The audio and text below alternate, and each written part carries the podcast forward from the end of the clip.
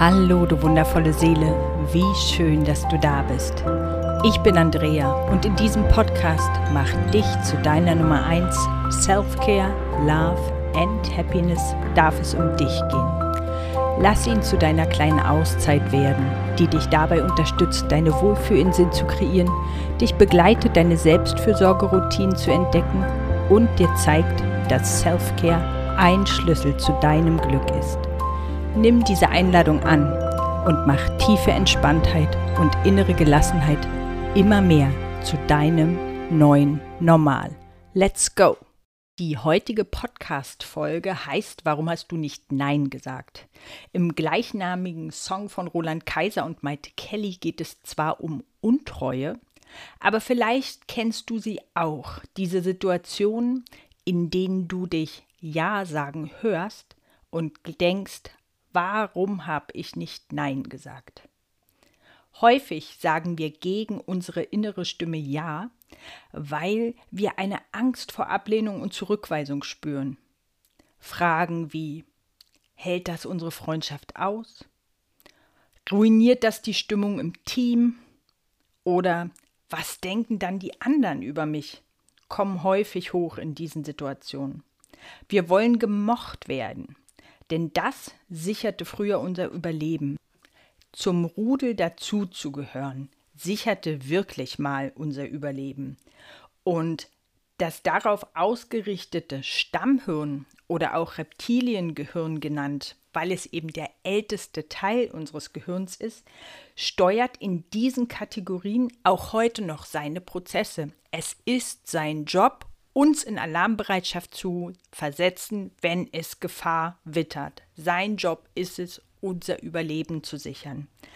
Doch die Gefahr, dass wir, wenn wir nicht zu einem Rudel gehören, nicht überleben, ist ja gar nicht mehr real.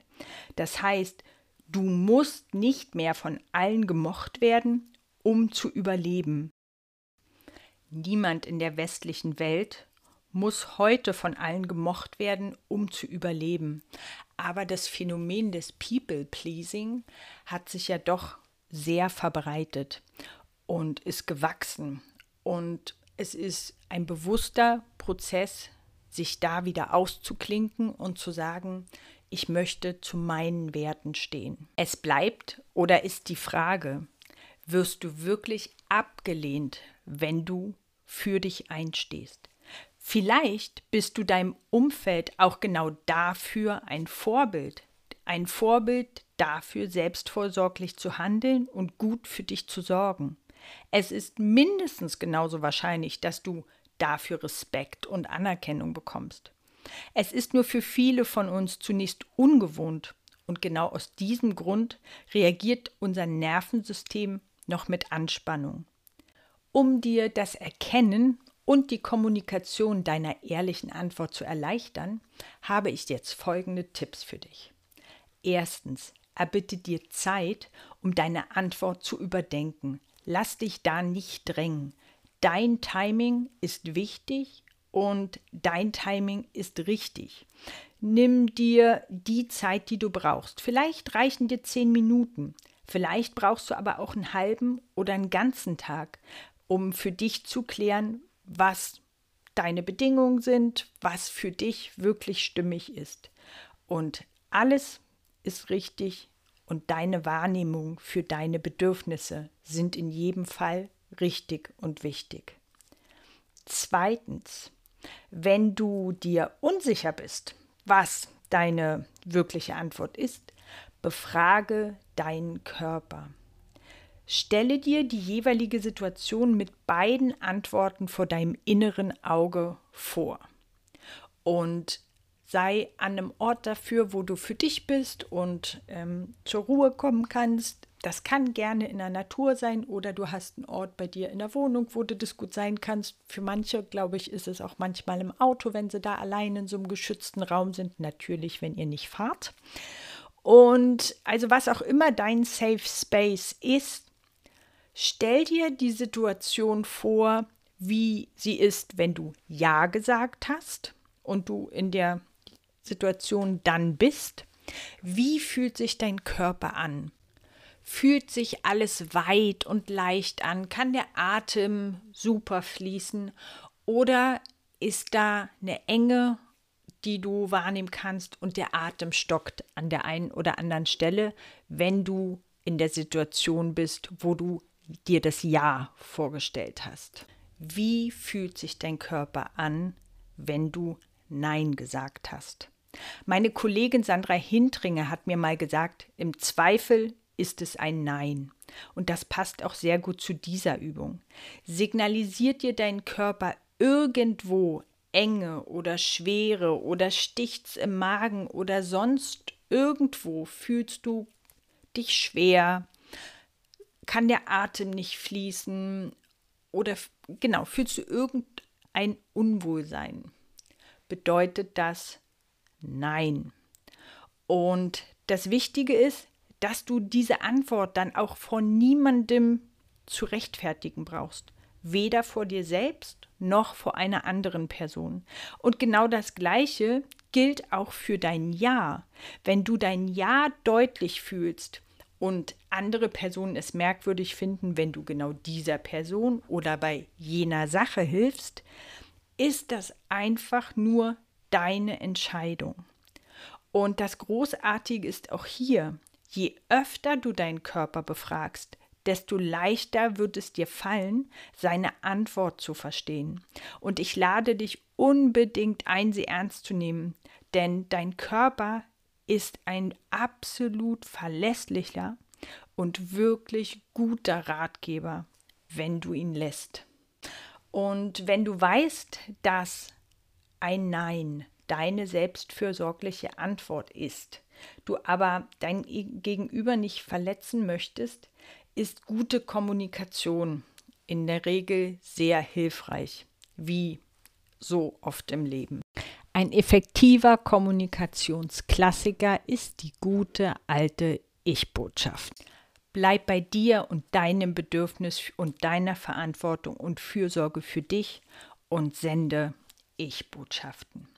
In dem Buch 50 Sätze, die das Leben leichter machen von Karin Kuschig schlägt sie zwei Sätze vor, die vielleicht passen könnten, je nach Situation. Und der erste Satz lautet, ich mache das nicht gegen dich, sondern für mich. Und vielleicht ist genau das ein Satz, der dir helfen kann. Zeig Verständnis für die Situation deines Gegenübers, sage aber dennoch klar, was du gerade brauchst oder leisten kannst.